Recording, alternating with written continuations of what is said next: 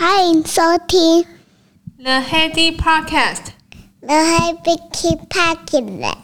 哈哈。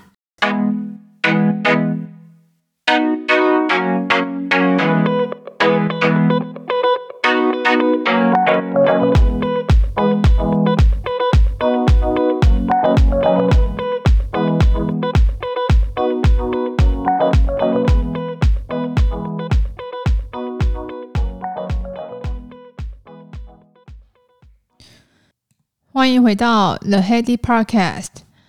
这两天那个高嘉瑜的恐怖情人的新闻真的是令人觉得惊吓。这个新闻让我想到 Netflix 我刚追完的一部剧叫《女佣浮生录》。大部分的人看到《女佣浮生录》都会觉得说，这什么片啊，就一点兴趣都没有。可是其实他就在讲到类似嗯、家庭暴力啊、情绪暴力，女生在里面扮演的一些角色跟。呃，后续的一些发展，那我觉得其实也蛮值得一看的温馨小品啊。它其实里面就有讲到说，其实家暴并并不仅限于真的打到身体才算哦。如果是有一些就是生活上面言语。言语的霸凌啊，还是呃，另外一半的精神长期的不稳定啊，会摔东西摔到墙上啊，这些呃，让你的精神感到长期的一些压迫跟紧张的话，其实也算是家暴的一种。可是因为太难举证了，因为他并没有真的。打到你，可能真的这个一阵子这个情况还持续发生的话，可能真的就会打到身上来。可是，在那个打到身上来就太迟啊。你看，如果真的呃在那个当下，你像他想逃都逃不了的话，那真的也。觉得很求助无门吧，所以他就有讲说，其实一般现在认定的家暴范围还是仅限在于，就是真的有被打到才算。可是大家已经开始注意到，其实呃家庭的言语暴力暴力啊，还是一些高压的环境，也算是其实应该是可以诉请离婚的一个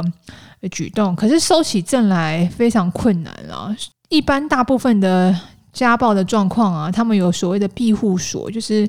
保护当事人不再受他的另外一半还是那个施暴者的影响，那就是秘密的先安置在一个地方，那里面的就了就会有一个社福单位妥善的照顾。那其实每个人在里面都有自己的原因啊，它里面就有说到。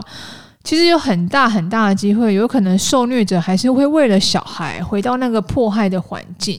有时候我们在想说，奇怪，爸爸都已经就是施暴了，那为什么会想要说为了小孩还要回到那个环境里面呢？其实家家有本难念的经啊，就有的时候，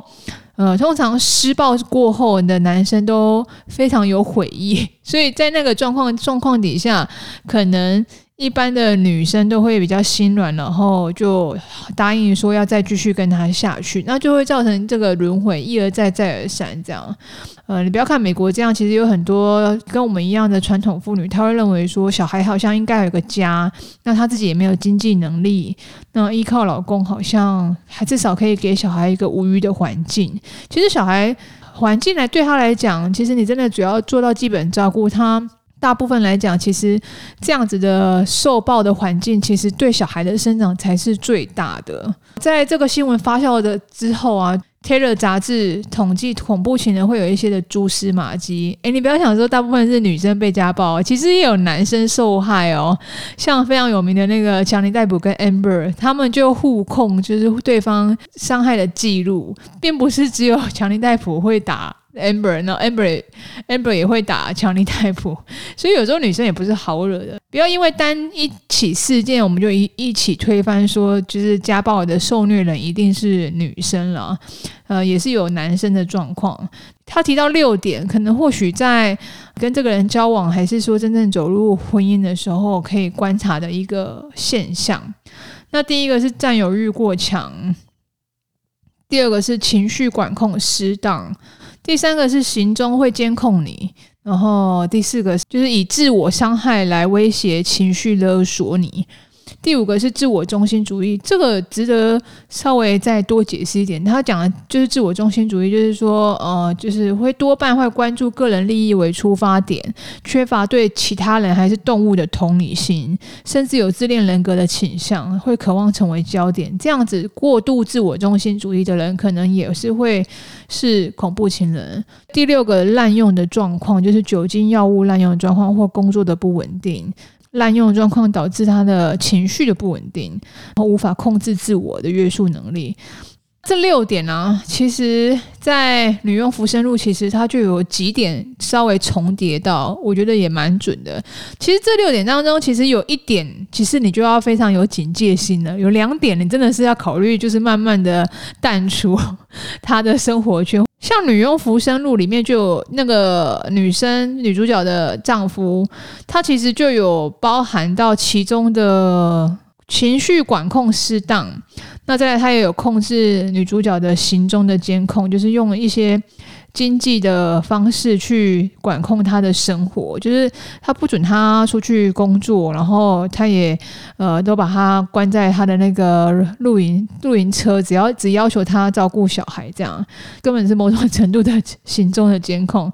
那再来就是滥用的状况，他有酒精成瘾的情况。在那个戏剧里面，其实的确这样子的案例里面就会有一些重复，大概三个的状况发发生在呃那个情况里面。虽然男男主角并没有真的打到女生，像刚刚讲，可是其实情绪的暴力也是真的蛮可怕的。呃，我们不能说大家在恋爱就是一切都还很粉红泡泡的时候，大家会发现这六点。我觉得有有的时候真的会 有瞒天过海的情况发生诶，就是可能那个人真的。呃，跟你在一起的时候也都是掩饰得很好，然后两个人在一起也没有真的让男生还是让女生有遇到就是有压压力的状况，只能尽量观察啦。毕竟婚前能够看到对方的压力测试的态度，真的机会很少。那有的时候真的是结婚之后才踩到雷，那真的也没办法。那这个时候。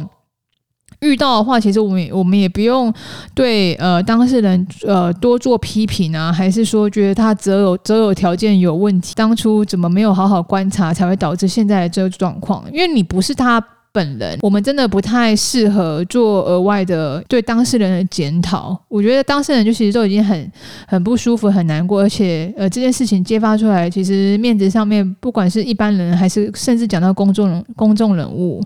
以这个案例来讲，他是公众人物，然后还挺身出来就是揭发就是这样的事情，其实真的还蛮勇敢的，因为其实。呃，不再接受被这样的对待是需要很大的勇气的，很少人其实能够像他真的做到。一般我们一般人都有可能选择隐瞒的时候，更何况他是公众人物。我觉得这方面真的对他来讲也是蛮心疼的，必须面对这一切，而且摊摊开在大众底下。那我也觉得是一个很勇敢的示范。一方面呢、啊，其实有可以探讨的是说，恐怖情人到家暴啊，这个发展的过程，可能是他们在童年生长的环境，其实也是有很大的关系。其实《女佣浮生录》的剧里面就有提到说，那个女主角的丈夫啊，妈妈以前也是有就类似。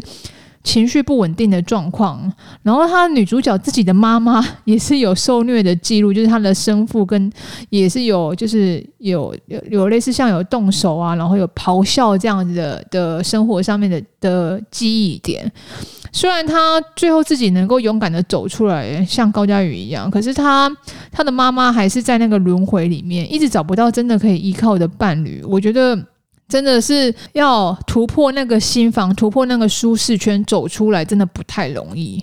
那心理学家阿德勒其实也有说啊，幸运的人一生都在被童年治疗，不幸的人一生都在治愈他自己的童年。哦，我听了其实是蛮蛮有感的。最近才才发现说，哦，有的人真的在生长环境当中，并不如我们一般家庭的平凡。有的时候，我们自己只有身在福中不知福，就是在平凡的家中长大，其实就是一个最好的祝福，也值得感恩啊。就是你没有很多的呃童年在，需要长大之后才来面对，去治愈你的心理。那我觉得其实就已经蛮感人了。今天想要聊的话题呢，跟这个社会新闻、跟家暴、跟情绪勒索没有什么太大的关系啦。那其实我我想要聊聊，就是说一个销售的心理学。就是我看到一则故事，我觉得这这个故事其实不管是用在工作还是生活上面，非常实用。就是话不要说太满，那你只要比起你说的话多做一点点就好，提供加分。那这样子，客户还是你的呃亲友的快乐指数就会提升超多。有兴趣的话，请继续收听。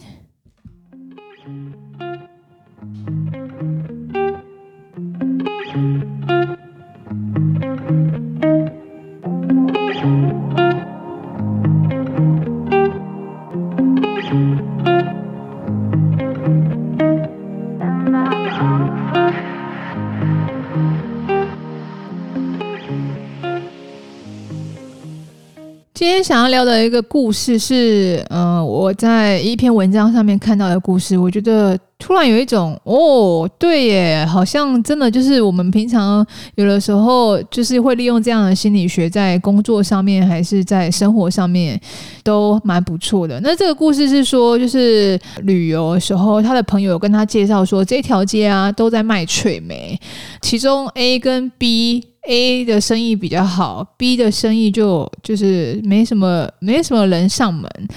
这个人就比较好奇，问他说：“啊，你觉得有两个差在哪里？口味上面很差很多吗？还是呃价格上面差很多？”不过那个他的朋友也蛮老实，跟他说：“其实我也吃不出来到底口味上面差。”差在哪里？可是价格也没有差很多，可是两家生意就是有差，然后就他就回头去呃做实验，就是他的两两家的脆米他都买，两家的脆米他都买，然后就他回回头就是也是发现说，其实口味上面好像也真的。大同小异，价格真的也没有什么太大的差异。可是他唯一注意到的一个点啊，就是说老板在称脆梅的时候啊，那个生意比较好的那个脆梅的那个店家，他是慢慢加，慢慢加，加到假设一包是一公斤好了，慢慢加到一公斤，然后拿下秤来，在包装的时候，就是在跟你聊天的时候，然后会再回头去挖两颗脆梅多放给你。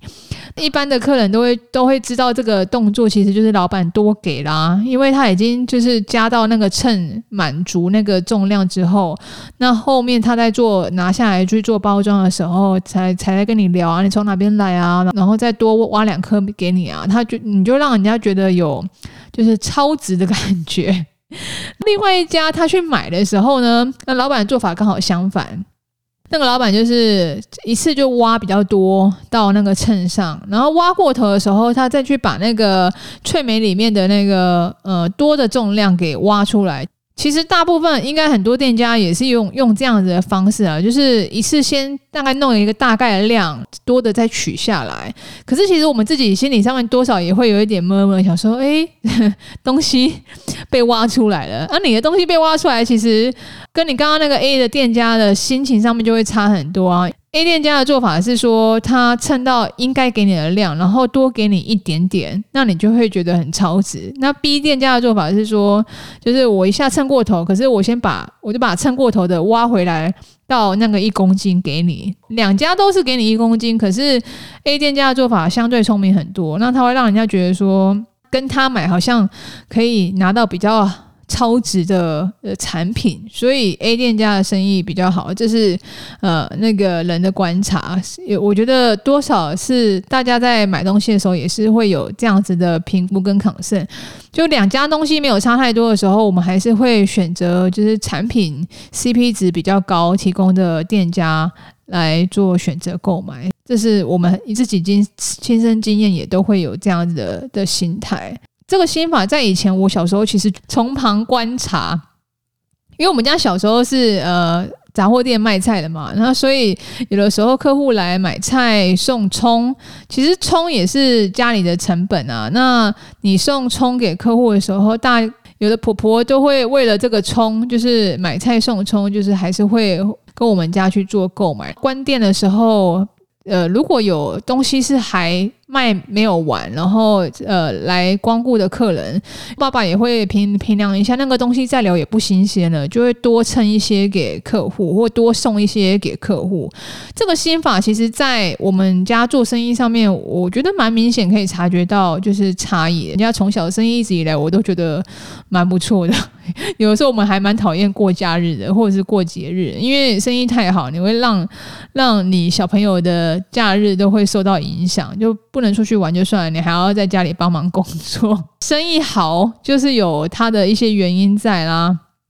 那这个是刚刚梅子跟我们家从小的经验。那还有一个，其实你可以用在最近，呃，大家不是交期都不是太稳定嘛？那客户一定会问你说，啊，你这个交期大概多久？多久？那我们就有遇到。就是我们的交期在，比如说跟你讲三个月好了，那三个月你跟客户讲三个月，刚刚好三个月，其实有很大的风险。国外有的时候讲三个月只是一个预计三个月，那台湾人收到的讯息三个月会认为说你真的三个月会交给我，所以这个认知上面有个落差，你就必须要先把这个落差的 gap 自己先补足。就比如说呃，国外工厂跟你报三个月，那你可能就要加一点那个延迟的时间，还是说？货运转运飞机航班的时间，我们通常就会跟客户讲说，可能需要四个月。那通常客户心里预期是四个月才会到，可是你当产产品真的如期三个月还是三个月初就到的话，那客户也会觉得说，哎，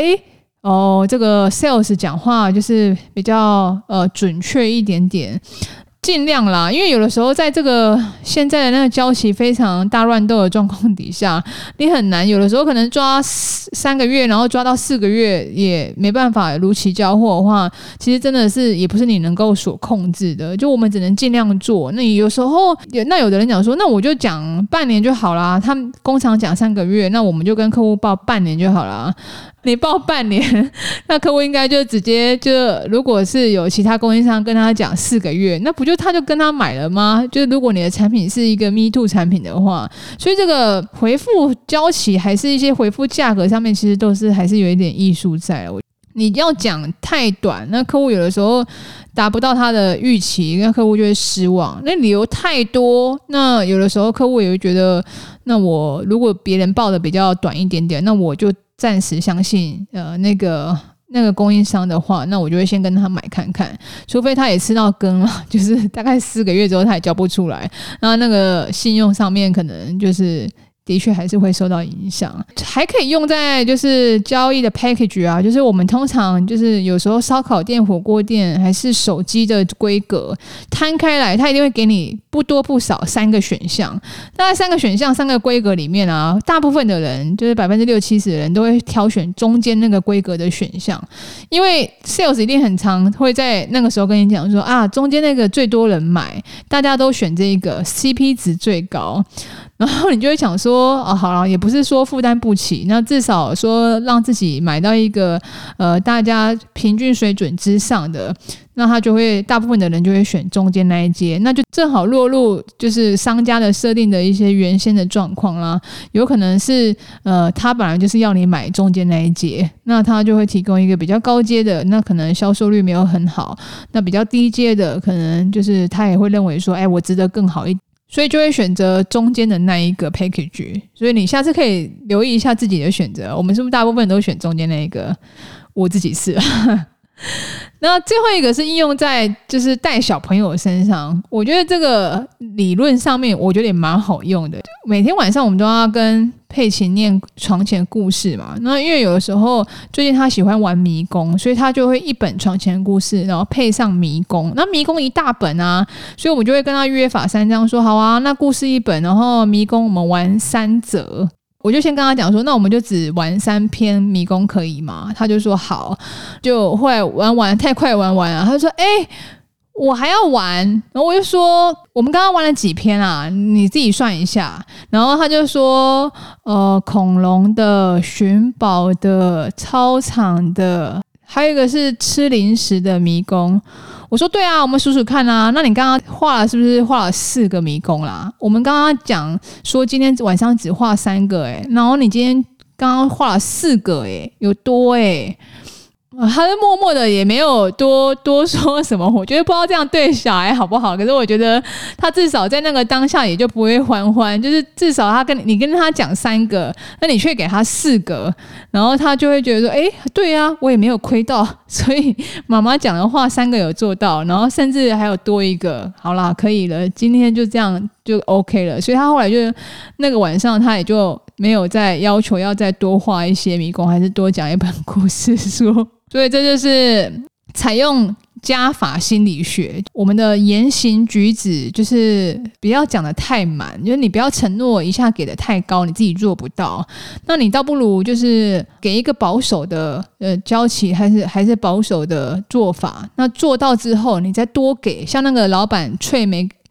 就是他会多送两颗，其实多送两颗，其实应该就是可能 B 老板他也是多蹭了两颗给你，可是他并没有做出这个动作，所以你不会认为他多蹭了两颗给你。所以 A 老板他那个翠梅的理论多给就对了，就是你多放一些，然后还是说你买东西无伤大雅，还是说那个东西就要就已经要淘汰了，那你就直接就是送客人当做一个就是 demo 啊，还是说呃就是效期内的短效的优惠，就直接给。客户，我觉得这个都是蛮不错的人生加法的用法，给各位做个参考。